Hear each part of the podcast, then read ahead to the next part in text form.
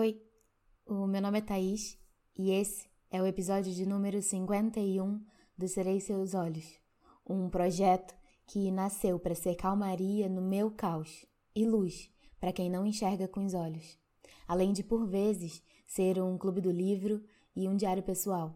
Eu criei esse lugar para aprender a lidar com as críticas e ajudar pessoas. Então, para você que chegou aqui agora, bem-vindo!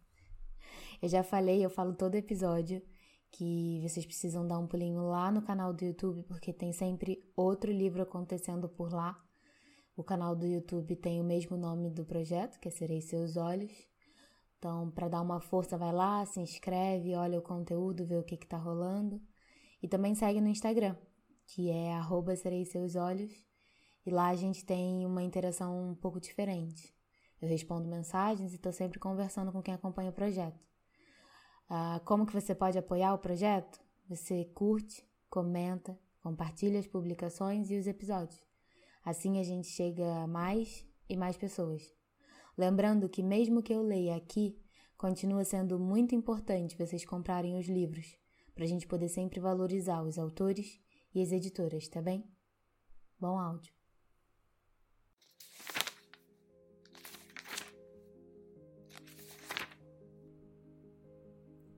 Livro O Conto da Aya, de Margaret Atwood. Livro que inspirou a série The Handmaid's Tale. Retomando a leitura no capítulo 35. Agora há espaço a ser preenchido. O ar quente demais do quarto e um tempo também. Um espaço-tempo entre aqui e agora, e lá e então, pontuado pelo jantar a chegada da bandeja, carregada até o andar de cima como se para uma inválida.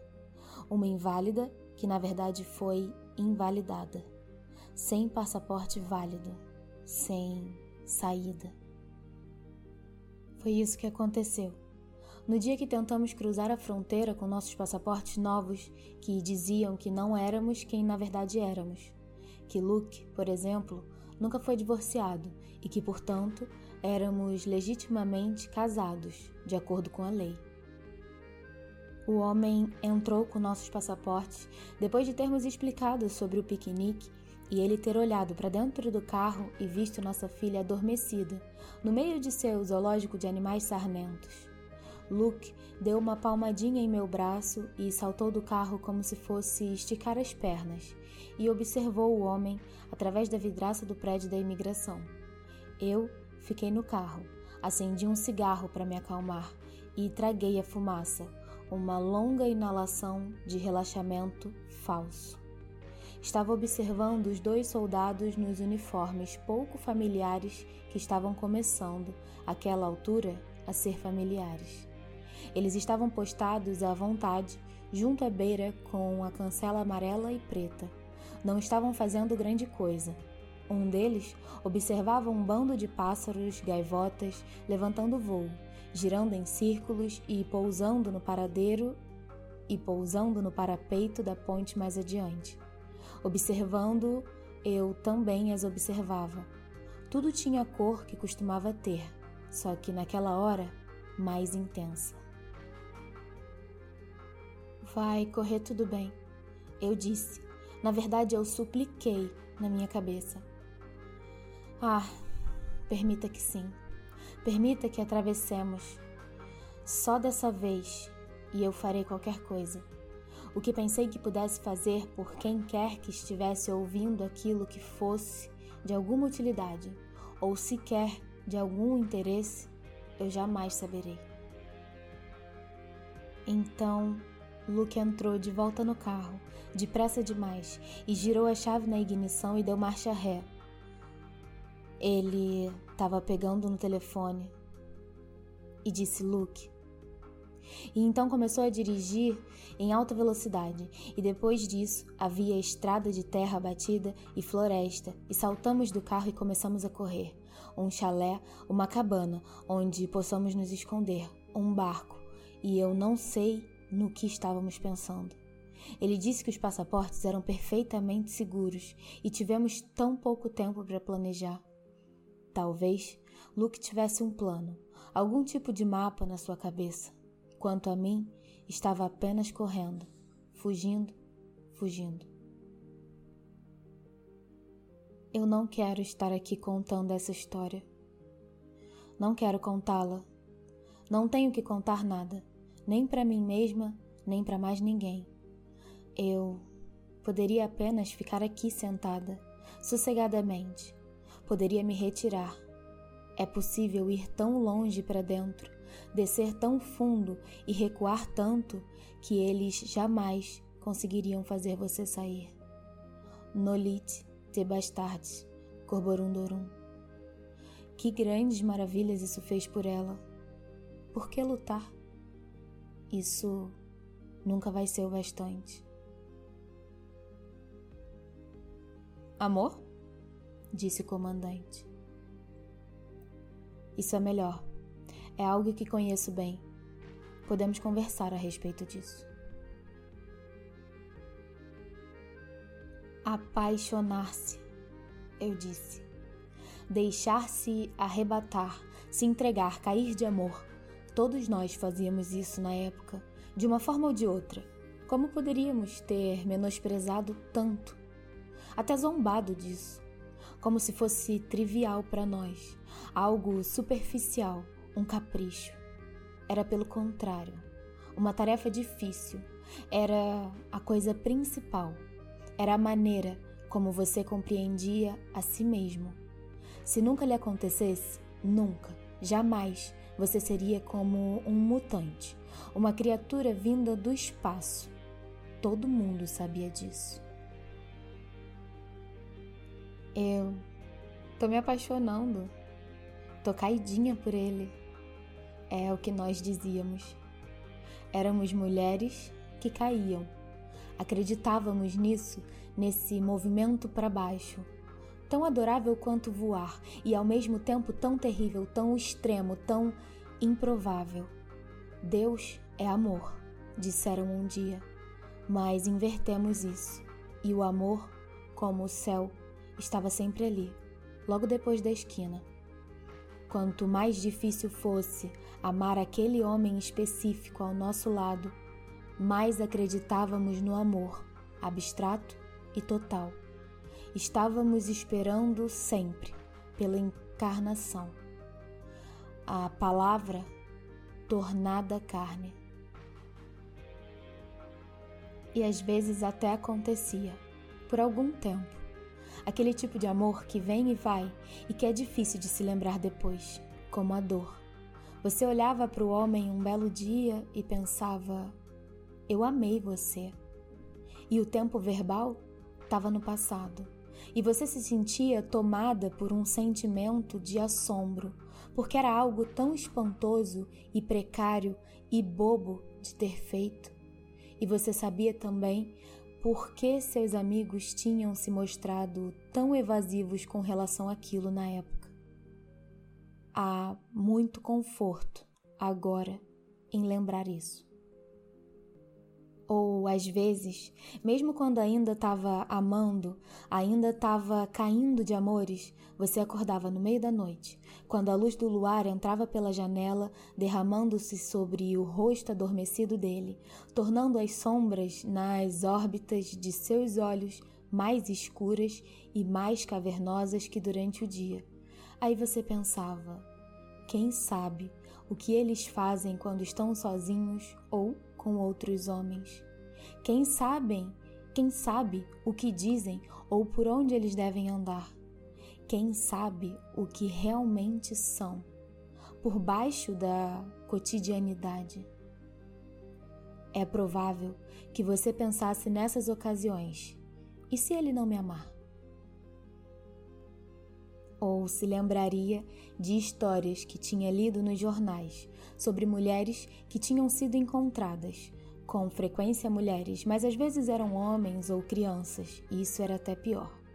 Mas enfim, que tinham sido encontradas em valas ou florestas ou geladeiras, em quartos alugados abandonados, vestidas ou despidas, abusadas sexualmente ou não, de qualquer forma, encontradas mortas.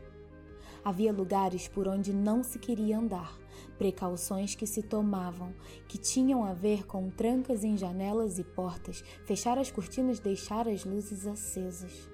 Essas coisas que fazia eram como orações. Você as fazia e esperava que elas a salvassem. E, na maioria das vezes, salvavam.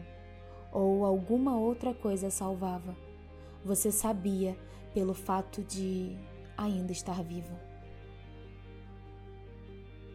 Mas tudo aquilo era pertinente apenas à noite e não tinha nada a ver com o homem que você amava, pelo menos à luz do dia.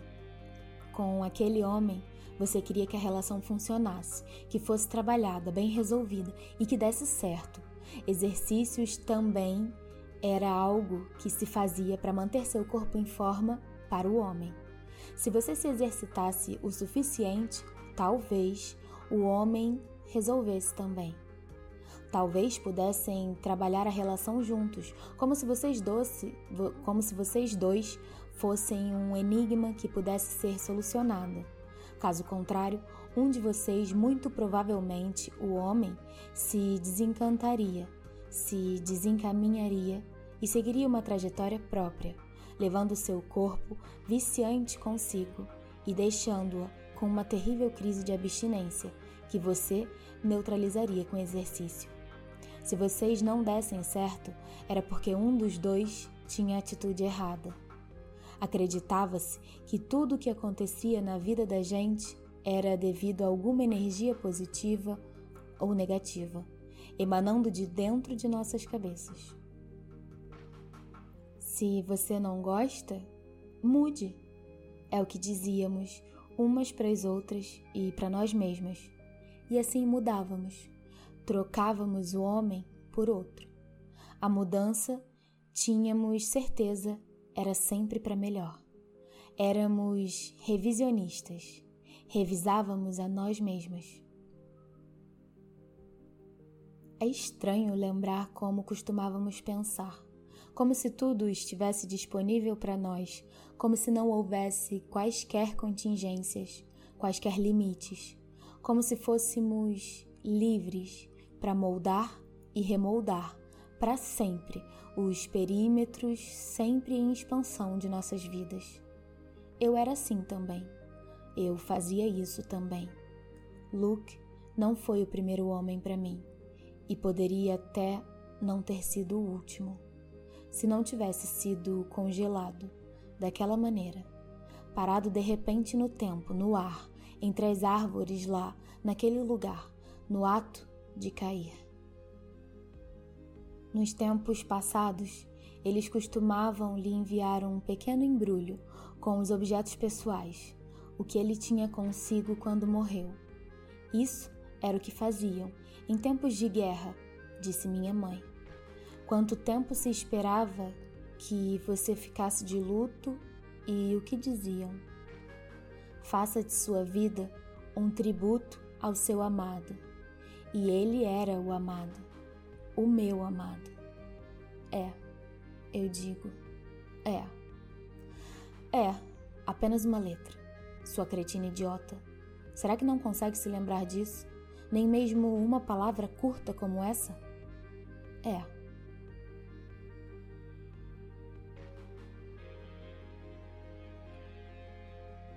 Esfrego a manga sobre meu rosto. Houve um tempo em que eu não teria feito isso, por medo de borrar ou manchar, mas não sai nada. Qualquer que seja a expressão que lá está, sem ser vista por mim, é de verdade. Você vai ter que me perdoar. Sou uma refugiada do passado e, como os outros refugiados, repasso os costumes e hábitos de vida que deixei ou fui obrigada a deixar para trás. E tudo aquilo parece igualmente antigo e curioso, visto daqui, e eu sou igualmente obsessiva a respeito disso, como um exilado russo tomando chá em Paris, aprisionada no século XX divago e retorno ao passado, tentando recuperar aqueles caminhos distantes. Torno-me sentimental demais. até me perco. Pranteio. Isso é prantear, não chorar. Sento-me nessa cadeira e gotejo como uma esponja. Então, mais espera, como uma dama de companhia. Era como costumavam chamar aquelas lojas em que se podiam comprar roupas para gravidez. Mulher à espera parece mais como alguém em uma estação de trem. A espera também é um lugar. É onde quer que você espere. Para mim, a espera é esse quarto. Sou uma lacuna aqui, entre parênteses, entre outras pessoas. Vem abatida a minha porta. Cora, com a bandeja. Mas não é Cora, é Serena. Trouxe para você, ela diz. E então olho para cima e ao redor e me levanto da minha cadeira e avanço na sua direção. Ela está segurando uma foto Polaroid, quadrada e brilhante. Então eles ainda fazem câmeras como aquela e haverá alguns álbuns de família também, com todas as crianças neles, nenhuma aia, contudo.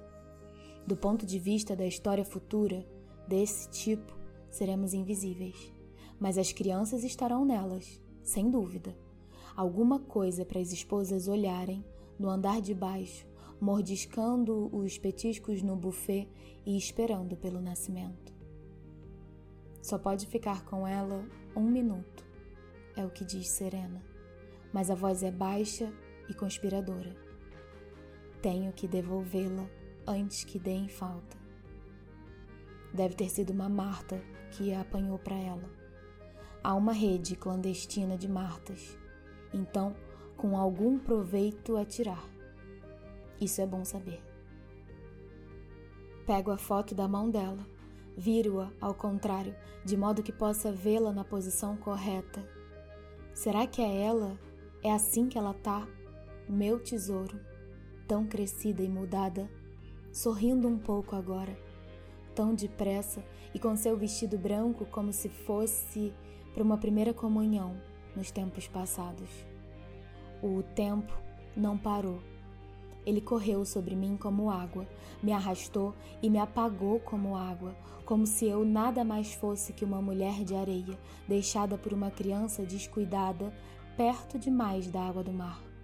Fui obliterada por ela. Sou apenas uma sombra agora, lá atrás, bem longe da superfície lisonjeira e reluzente dessa fotografia. Uma sombra de uma sombra, como se tornam mães mortas Pode-se ver isso nos olhos dela. Eu não estou lá.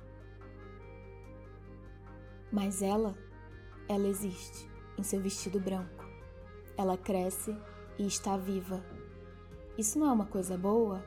Isso não é uma bênção? Mesmo assim, não posso suportar isso, ter sido apagada dessa maneira. Melhor que ela não tivesse me trazido nada. Sento à pequena mesa, comendo creme de milho com um garfo. Tenho um garfo e uma colher, mas nunca tenho uma faca. Quando há carne, eles cortam para mim antes de trazer, como se me faltasse capacidade manual ou dentes. Contudo, eu tenho ambos. É por isso que não me permitem ter uma faca.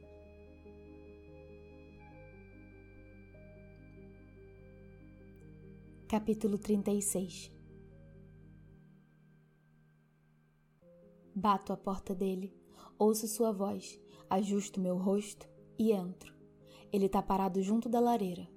Na mão tem um copo de bebida quase vazio.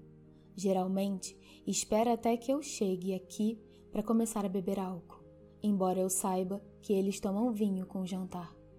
O rosto dele está um pouco avermelhado tento estimar quantos ele já bebeu.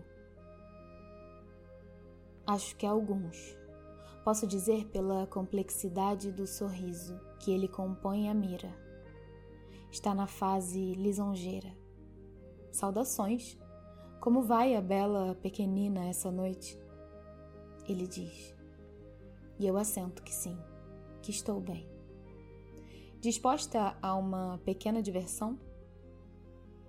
Fico confusa e pergunto: como disse? Por trás dessa encenação dele, percebo constrangimento, uma incerteza a respeito de até onde pode ir comigo e em que direção. Essa noite tenho uma pequena surpresa para você. Ele diz e ri. É mais como um riso silencioso. Reparo que tudo essa noite é pequeno. Ele quer diminuir as coisas, inclusive a mim mesma. Algo que você vai gostar. E o que é? Eu pergunto. Jogo de damas? Posso tomar essas liberdades. Ele parece apreciá-las, especialmente depois de um par de drinks. Prefere que eu seja frívola. Algo melhor, ele diz, tentando ser atormentador. Então mal posso esperar, é o que eu respondo. Ótimo, diz ele. Vai até a sua escrivaninha, remexe numa gaveta então vem na minha direção, com uma das mãos atrás das costas. Adivinha? E eu pergunto: animal, vegetal ou mineral? Ah, animal, diz ele com uma seriedade zombeteira. Definitivamente animal, eu diria. Então, tira a mão de trás das costas. Está segurando um punhado, parece, de penas cor de malva e rosa. Então as sacode. É uma peça de vestuário, aparentemente, e para uma mulher. Tem taças para os seios, cobertas de lantejoulas e púrpura. As lantejoulas são minúsculas estrelas. As penas ficam ao redor das aberturas para as coxas e ao longo da parte de cima, de modo que eu, não estava tão errada quanto as ligas, afinal. Agora eu gostaria de saber onde ele a encontrou. Todas as roupas desse tipo supostamente deveriam ter sido destruídas. Lembro-me de ter visto isso em matérias curtas de noticiário de televisão filmadas em uma cidade após a outra. Em Nova York, foi chamada de A Limpeza de Manhattan. Havia grandes fogueiras na Times Square, multidões cantando ao redor delas, mulheres atirando os braços para o alto em agradecimento quando sentiam as câmeras focalizá-las, rapazes jovens de feições regulares e rostos impassíveis atirando as peças nas chamas, braçadas de seda e nylon e imitação de peles, verde-limão, vermelha, violeta cetim preto, lamê dourado, prateado cintilante, calcinhas, biquínis, sutiãs transparentes, com corações de cetim rosa costurados para abrir os mamilos. E os fabricantes e importadores e vendedores ajoelhados, arrependendo-se em público, com chapéus cônicos de papel, como chapéus de bobo de antigamente, na cabeça, com a palavra vergonha impressa em vermelho.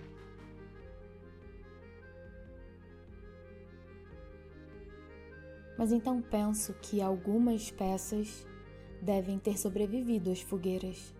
Não teria sido possível que pudessem ter recolhido tudo.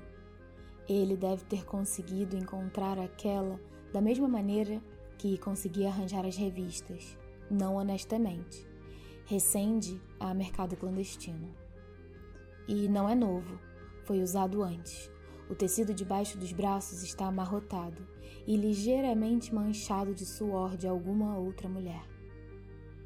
Tive que adivinhar o tamanho, mas espero que sirva, diz ele. Espera que eu vista isso? Eu digo, e sei que minha voz soa desaprovadora. Mesmo assim, há algo de atraente na ideia. Nunca usei nada remotamente parecido com isso, tão cintilante e teatral, e é isso que deve ser: uma antiga fantasia de teatro ou algo de um espetáculo de clube noturno desaparecido. O mais próximo a que jamais cheguei foram trajes de banho e um conjunto de camisolinha e hobby curto de renda cor de pêssego que Luke comprou para mim uma vez. Contudo, há uma sedução nisso traz consigo o encantamento infantil de vestir uma fantasia. E seria tão ostensivo uma tamanha zombaria para com as tias, tão pecaminoso, tão livre. A liberdade, como tudo mais, é relativa. Bem, digo, não querendo parecer impetuosa demais, quero que o comandante sinta que estou lhe fazendo um favor. Agora é possível que cheguemos a ele, a seu verdadeiro, profundo desejo oculto. Será que o comandante tem um pequeno chicote escondido atrás da porta? Será que vai aparecer com botas, se curvar ou me curvar sobre a escrivaninha? É um disfarce, ele diz. Você vai precisar pintar o rosto também. Eu tenho o material para isso nunca poderá entrar sem isso. Entrar aonde? Essa noite vou levar você para sair. Sair? É uma expressão tão arcaica. Certamente não há lugar nenhum, não existe mais lugar onde um homem possa levar uma mulher para sair. Fora daqui, ele diz. Sei, sem que me diga que o que está propondo é arriscado para ele, mas especialmente para mim. Mas quero ir de qualquer maneira. Quero qualquer coisa que quebre a monotonia, que subverta a ordem respeitável percebida das coisas. Digo-lhe que não quero que me olhe enquanto visto essa coisa. Ainda sou tímida na frente dele com relação ao meu corpo. Ele diz que vai virar de costas e realmente o faz. Eu tiro os sapatos e as meias e os calções de algodão e visto as penas por baixo da tenda do meu vestido. Então, tiro o vestido e puxo as tiras finas de lantejoulas até os ombros. Há sapatos também, cor de malva, com saltos absurdamente altos. Nada me serve muito bem. Os sapatos estão um pouco grandes demais. A cintura da fantasia está justa demais, mas cabe. Pronto. Digo e ele se vira. Sinto-me idiota porque quero me olhar no espelho. Encantadora. Agora tome aqui pro rosto, diz ele. Tudo que ele tem é um batom, velho e meio derretido, cheirando a uvas artificiais, um delineador e um rímel para os olhos. Não tem sombra para os olhos e nem ruge. Por um momento, Penso que não me, lembra, não me lembrarei de como fazer nada disso, e minha primeira tentativa com o delineador me deixa com uma pálpebra preta manchada, toda borrada, como se tivesse estado numa briga. Mas limpo tudo com a loção para as mãos de óleo vegetal e tento de novo. Esfrego um pouco do batom nas maçãs do meu rosto, suavizando a cor. Enquanto faço tudo isso, ele segura um grande espelho de mão com as costas e o punho de prata para mim. Reconheço como sendo o de Serena Joy. Deve tê-lo apanhado emprestado no quarto dela. Nada pode ser feito com meu cabelo. Excelente, diz ele. A essa altura, ele já está bastante animado. É como se estivéssemos nos vestindo para ir a uma festa. O comandante vai até o armário e tira uma capa longa com capuz. É azul clara, é a cor das esposas. Isso também deve ser de Serena. Puxe o capuz para baixo sobre o seu rosto, diz ele. Tente não borrar a maquiagem. É para passar pelos postos de controle. Mas e o meu passe? Eu pergunto. Não se preocupe com isso. Eu tenho um para você ele diz. E assim nós vamos. Seguimos juntos silenciosamente pelas ruas que escurecem. O comandante segura minha mão direita como se fôssemos adolescentes no cinema. Aperto bem a capa azul celeste ao redor do meu corpo, como faria uma boa esposa. Através do túnel feito pelo capuz, posso ver a nuca de Nick. Seu cap está bem posto, reto. Está sentado direito, reto. O pescoço duro, reto. Ele está todo muito reto. Sua postura me desaprova ou eu estou imaginando coisas? Será que sabe que estou vestindo por baixo dessa capa um vestido vermelho? Terá sido ele quem arranjou? E se foi, isso faz com que sinta raiva, desejo ou inveja, ou alguma coisa, qualquer que seja? Na verdade, temos algo em comum. Supõe-se que ambos sejamos invisíveis. Somos ambos funcionários. Gostaria de saber se ele sabe disso. Quando abriu a porta do carro para o comandante e, por extensão, para mim, tentei atrair seu olhar, fazer com que olhasse para mim, mas ele agiu como se não me visse. Por que não? É um trabalho fácil para ele, encarregar-se de pequenos serviços, fazer pequenos favores, e de jeito nenhum ele ia querer pôr isso em risco. Os postos de controle não são nenhum problema. Tudo corre perfeitamente como o comandante disse que correria, a despeito do coração batendo disparado, da pressão do sangue em minha cabeça. Frouxa, é o que diria Moira. Depois do segundo posto de controle, Nick diz: Aqui, senhor? E o comandante responde: Sim. O carro estaciona e o comandante diz: Agora terei que pedir que você se deite no chão do carro. Temos que passar pelo portão. Ele diz, como se isso significasse alguma coisa para mim. Tentei lhe perguntar onde estávamos indo, mas disse que queria me fazer uma surpresa. Esposas não podem entrar. Então, me estico no chão e o carro dá partida de novo. E durante os primeiros minutos iniciais eu não vejo nada. Debaixo da capa está um calor sufocante. É uma capa de inverno, não uma de algodão de verão, e cheira naftalina. Ele deve tê-la tirado do baú de roupas de inverno, sabendo que assim ela não perceberia. O comandante afastou os pés consideravelmente para me dar espaço. Mesmo assim, minha testa está encostada nos seus sapatos. Nunca estive tão perto de seus sapatos assim. São duros, muito lisos, sem nenhuma dobra, como as carapaças de besouros, negros, reluzentes, inescrutáveis.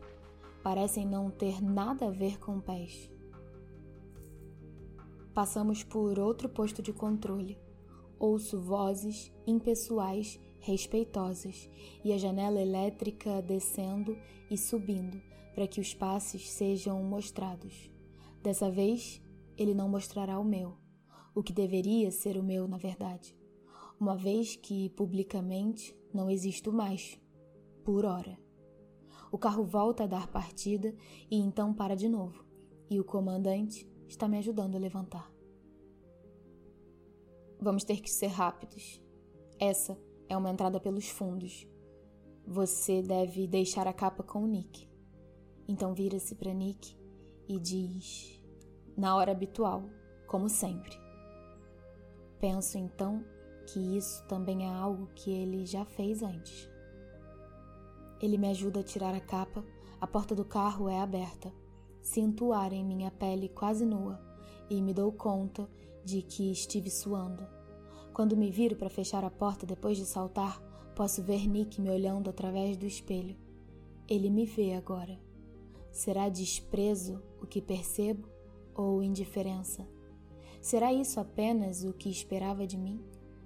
Estamos em uma ruela estreita, atrás de um prédio de tijolos vermelhos e bastante moderno. Uma fileira de latas de lixo está disposta ao lado da porta e há um cheiro de galinha frita estragando. O comandante tem uma chave para a porta que é lisa, cinzenta e embutida na parede, e creio eu, feita de aço. No interior há um corredor de concreto aparente, com lâmpadas fluorescentes no teto, uma espécie de túnel funcional. Toma, diz o comandante. Então ele enfia ao redor do meu pulso uma etiqueta púrpura, presa numa tira de elástico, como as etiquetas para bagagem em aeroportos. Se alguém perguntar, diga que você foi alugada para a noite toda. Ele diz. Então me segura pela parte de cima do meu braço e me conduz em frente. O que quero é um espelho para ver se meu batom está direito, se as penas estão ridículas demais, desalinhadas demais. Sob essa luz, devo estar terrível, embora agora seja tarde demais. Idiota, diz Moira na minha cabeça. Capítulo 37 Seguimos pelo corredor e passamos por outra porta lisa cinzenta e entramos em um outro corredor de iluminação suave e acarpetado dessa vez, de uma cor de cogumelo, um rosa amarronzado. Portas estendem-se ao longo dele com números estampados, 101, 102, da maneira como você conta durante uma tempestade com raios, para ver a que distância está de ser atingido. É um hotel, então. De trás de uma das portas vem o som de gargalhadas, de um homem e também de uma mulher. Faz muito tempo que eu não ouço isso. Emergimos em um pátio central. É largo e também alto. Se eleva por vários andares até um teto de clarabóia. Há uma fonte no meio, na forma de um dente de leão em flor. Plantas e árvores em vasos vicejam aqui e ali. Trepadeiras pendem das varandas. Elevadores de vidro com paredes laterais ovaladas deslizam, subindo e descendo pelas paredes como moluscos gigantes. Agora eu sei onde eu tô. Já estive aqui antes com o Luke passando tardes, há muito tempo. Era um hotel na época. Agora tá cheio de mulheres. Fico parada, imóvel, e as olho fixamente. Aqui posso ficar olhando, olhar ao redor. Não há abas brancas para me impedir de olhar. Minha cabeça, despojada das abas, parece-me curiosamente leve, como se dela tivesse sido removido um peso uma substância. As mulheres estão sentadas, reclinadas preguiçosamente, caminhando descontraídas, encostadas umas nas outras. Há homens circulando entre elas, muitos homens, mas em seus uniformes escuros ou ternos, tão semelhantes uns aos outros, formam apenas uma espécie de pano de fundo. As mulheres, por outro lado, são tropicais. Estão vestidas com todo tipo de trajes festivos, bem coloridos. Algumas usam peças como a minha, com penas e brilhos, de corte cavado bem alto nas coxas, bem fundo nos decotes. Algumas vestem lingerie de tempos passados, camisolinhas bem curtas, conjuntos de baby doll, de vez em quando um negligee transparente. Outras estão em trajes de banho de uma peça ou biquíni. Uma eu vejo tá usando uma roupinha de crochê com grandes conchas de vieiras cobrindo-lhe os seios. Algumas vestem shorts de corrida com coletes curtos. Outras, malhas de ginástica, como as que costumavam mostrar na televisão, justas, coladas ao corpo, com perneiras de tricô em tons pastéis, para aquecimento até mulheres com uniformes de animadoras de torcida, pequenas saias plissadas, letras de tamanho exagerado no peito. Imagino que tenham tido que lançar mão de uma mistura, tudo o que pudessem surrupiar ou recuperar. Todas usam maquiagem e me dou conta de quanto fiquei desacostumada a ver isso em mulheres, porque seus olhos me parecem grandes demais escuros demais, cintilantes demais. e as bocas vermelhas demais, molhadas demais, mergulhadas em sangue e reluzentes, ou, por outro lado, exageradas demais, grotescas. Em um primeiro olhar, há uma atmosfera bem humorada nessa cena. É como uma festa fantasia. Elas parecem crianças grandes, vestidas com roupas que encontraram em velhos baús. Será que há alegria nisso? Poderia haver, mas será que escolheram que houvesse? Não dá para saber só de olhar. Há uma vasta quantidade de nádegas neste aposento. Não estou mais acostumada a vê-las. É como entrar de volta no passado, não é? Diz o comandante. E a voz soa satisfeita, deliciada até. Tento me lembrar se o passado era exatamente assim. Não tenho certeza agora. Sei que continha essas coisas, mas de algum modo a mistura é diferente. Um filme sobre o passado não é igual ao passado. Acho, eu digo. O que sinto é apenas uma coisa: certeza de que não estou atemorizada por essas mulheres. Não estou chocada com elas. Eu as reconheço como faltosas. O credo oficial as nega, nega sua própria existência. Contudo, aqui elas estão. Isso, pelo menos, é alguma coisa. Não fique embasbacada, diz o comandante. Assim, você vai se entregar, apenas haja com naturalidade. Mais uma vez, ele me conduz adiante. Outro homem o avistou, o cumprimentou e começou a se encaminhar em nossa direção. O aperto da mão do comandante em meu braço se torna mais forte. Calma, não perca a calma. Ele sussurra. Tudo que você tem que fazer, digo a mim mesma, é manter a boca fechada e parecer bem burra. Não deve ser tão difícil. O comandante se encarrega de toda a conversa por mim, com esse homem e com os outros que o seguem. Não diz muito a meu respeito, nem precisa. Diz que sou nova e todos olham para mim e me descartam e confabulam entre si sobre outras coisas. Meu disfarce desempenha essa função. Ele mantém meu braço bem seguro e enquanto fala, sua coluna se endireita, imperceptivelmente. O peito se expande, a voz adquire mais e mais vivacidade e a jocosidade da juventude. Ocorre-me que esteja me exibindo para eles, e eles compreendem isso.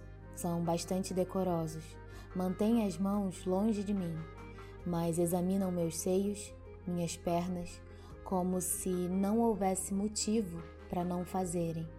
Mas ele também está se mostrando para mim, está demonstrando para mim sua maestria no mundo, está violando as regras debaixo dos narizes deles, dando-lhes uma banana e se saindo numa boa. Talvez tenha alcançado aquele estado de embriaguez que dizem que o poder inspira o estado em que você acredita que é indispensável e que, portanto, pode fazer qualquer coisa, absolutamente qualquer coisa que tiver vontade, realmente qualquer coisa. Duas vezes, quando acha que ninguém está olhando, dá uma piscadela para mim. Isso é uma exibição adolescente. A encenação inteira é patética mas é algo que eu compreendo. Depois de se fartar disso, ele me conduz novamente para outro lugar, até um sofá florido, macio, do tipo que havia em lobbies de hotel. De fato, é uma estampa floral de que me lembro. O fundo azul escuro com flores cor-de-rosa. Pensei que seus pés pudessem estar ficando cansados com esses sapatos, diz ele. E tá certo a respeito disso. Eu até fico grata.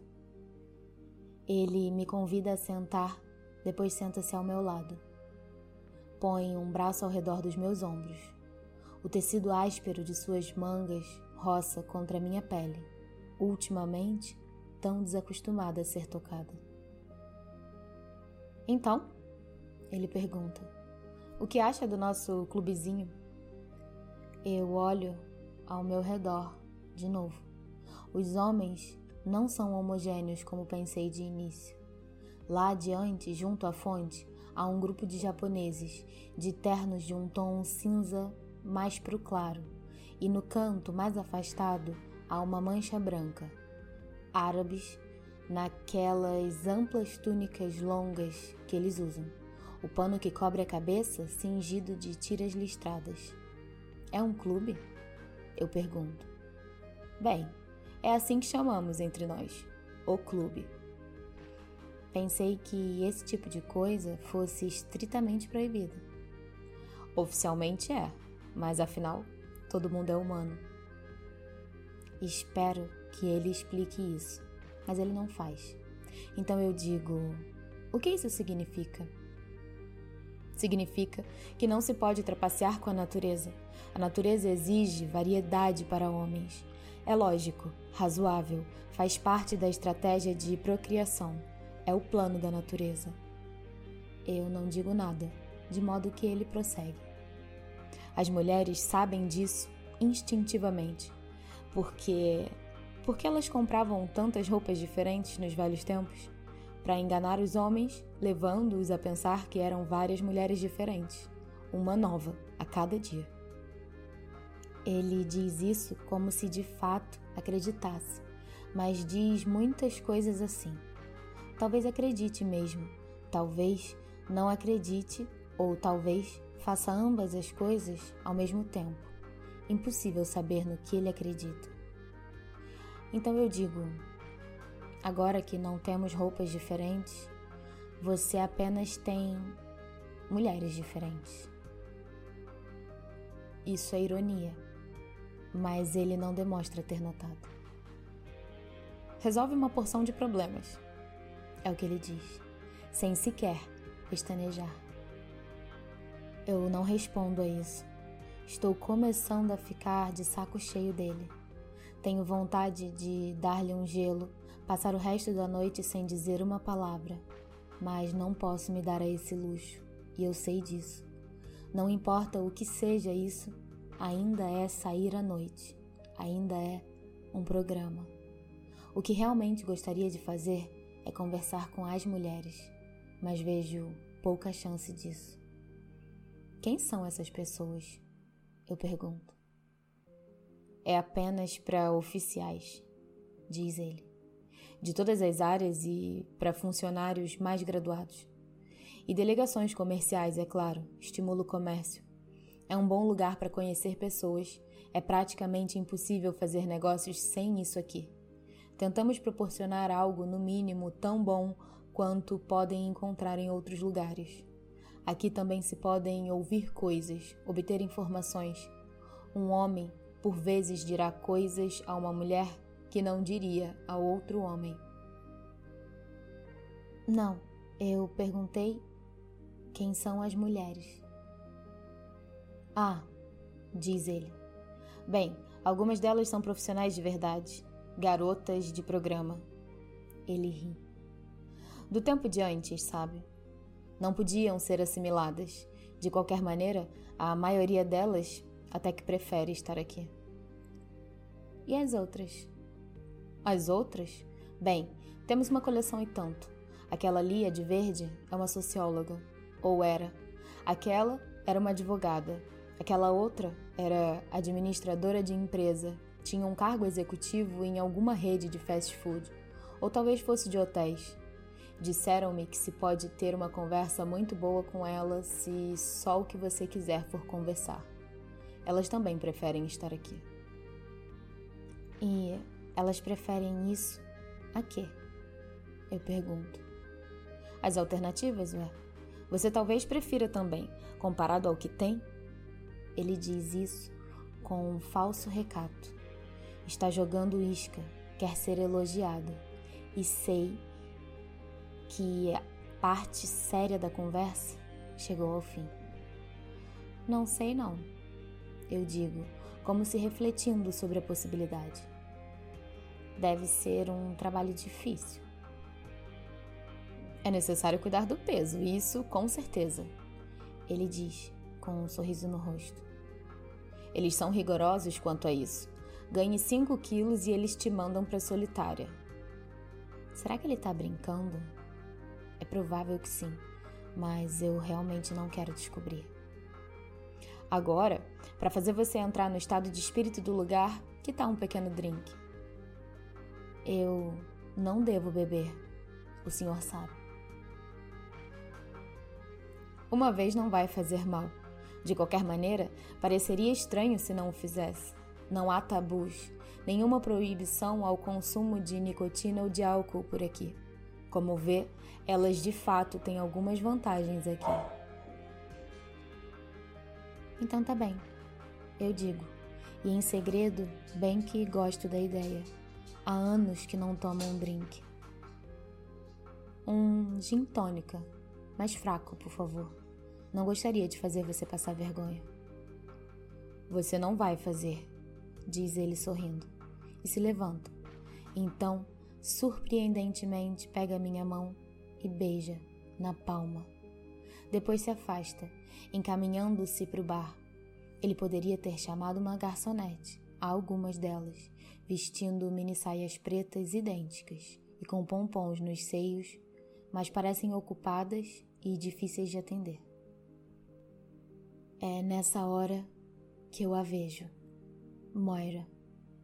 Ela está parada, junto com duas outras mulheres, mais adiante perto da fonte. Tenho que olhar com muita atenção, olho de novo para ter certeza de que é ela. Faço isso em pulsações, rápidos movimentos dos olhos, de forma que ninguém repare.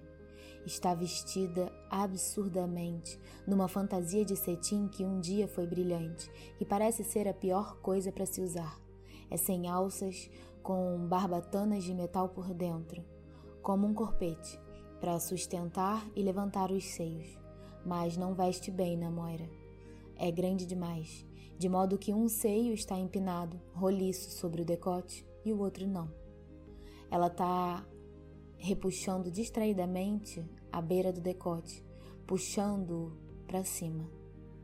Há um chumaço de algodão preso na parte de trás, posso ver quando ela faz uma meia volta. Parece um absorvente higiênico que foi estourado como uma pipoca. Eu me dou conta que deveria ser um rabo. Presas à sua cabeça há duas orelhas, de um coelho ou um veado, não é fácil dizer. Uma das orelhas perdeu a goma e a armação de arame, e metade está caída, desengonçada para baixo. Ela tem uma gravata borboleta preta ao pescoço e usa meias rastão pretas e sapatos de salto alto pretos. Moira sempre detestou sapatos de salto alto. A fantasia inteira, antiga e bizarra, me faz lembrar de alguma coisa do passado, mas não consigo descobrir o que uma peça de teatro, uma comédia musical? Meninas vestidas para Páscoa, fantasiadas de coelho. Qual é o significado disso aqui? Porque se supõe que coelhos sejam sexualmente atraentes para homens. Como é possível que essa fantasia velha e caindo aos pedaços tenha algum apelo? Moira está fumando um cigarro, dá uma tragada Passa-o para a mulher à sua esquerda, que está de lantejoulas vermelhas com um longo rabo pontudo, preso, atrás de chifres prateados. Uma fantasia de diabo. Agora está com os braços cruzados diante do corpo, debaixo dos seios com a armação de metal. Se apoia num pé, depois no outro. Os pés devem estar doendo. Sua coluna se curva ligeiramente. Ela lança um olhar sem interesse nem especulação ao redor da sala. Esse deve ser um cenário familiar. Através da força do meu desejo, tento fazer com que olhe para mim, com que me veja, mas os olhos dela deslizam sobre mim como se eu fosse apenas uma palmeira, mais uma cadeira. Com certeza ela tem que se virar. Estou desejando isso com tanta intensidade. Ela tem que olhar para mim, antes que um dos homens se aproxime dela, antes que desapareça. A outra mulher com ela, A loira, com paletó de pijama curto cor-de-rosa, com uma barra orlada de pele esfiapada, já foi escolhida. Entrou no elevador de vidro, subiu e desapareceu de vista. Moira gira a cabeça de novo em mais uma volta pela sala, em busca talvez de pretendentes. Deve ser duro ficar parada ali sem que ninguém a queira, como se estivesse num baile da faculdade sendo olhada e examinada. Dessa vez, os olhos dela se detêm, se engancham em mim. Ela me viu. Sabe o suficiente para não reagir. Olhamos fixamente uma para outra, mantendo os rostos inexpressivos, apáticos. Então ela faz um pequeno movimento com a cabeça, dá uma ligeira inclinação para a direita, pega o cigarro de volta da mulher de vermelho, leva-o à boca, deixa a mão descansar no ar por um momento, todos os cinco dedos bem abertos. Então se vira e me dá as costas. Nosso velho sinal. Tenho cinco minutos para chegar ao banheiro das mulheres, que deve ficar em algum lugar à sua direita. Olho ao redor, nenhum sinal dele. Também não posso me arriscar a me levantar e ir a lugar nenhum sem o comandante. Não sei o suficiente, não conheço as regras, poderia ser confrontada. Um minuto depois, dois minutos, Moira começa a se afastar despreocupadamente sem olhar em volta. Só pode esperar que eu a tenha compreendido e que a seguirei. O comandante volta, com dois drinks. Ainda de pé, baixa o olhar para mim e sorri. Põe os drinks na longa mesinha em frente do sofá e senta-se. Está se divertindo? Ele pergunta. Ele quer que eu me divirta. Afinal, tudo isso é um luxo. Eu sorrio para ele. Há um banheiro que eu possa usar? Eu pergunto. Mas é claro, diz ele. Beberica, meu, beberica seu drink não me dá instruções para o caminho. Eu preciso ir. Estou contando em minha cabeça agora, segundos, não minutos. Fica ali. Ele balança a cabeça. E se me detiverem? Apenas mostre sua etiqueta. Não haverá problema. Eles saberão que você já está ocupada, diz ele. Eu me levanto, meio trôpega, avanço atravessando o salão. Cambaleio ligeiramente, quase caio perto da fonte. São os saltos. Sem o braço do comandante para me firmar, eu estou desequilibrado. Vários dos homens olham para mim, com surpresa, eu penso, mais do que com luxúria. Sinto-me uma idiota. Levanto o braço esquerdo de maneira conspícua à minha frente dobrado no cotovelo com a etiqueta virada para fora. Ninguém diz nada.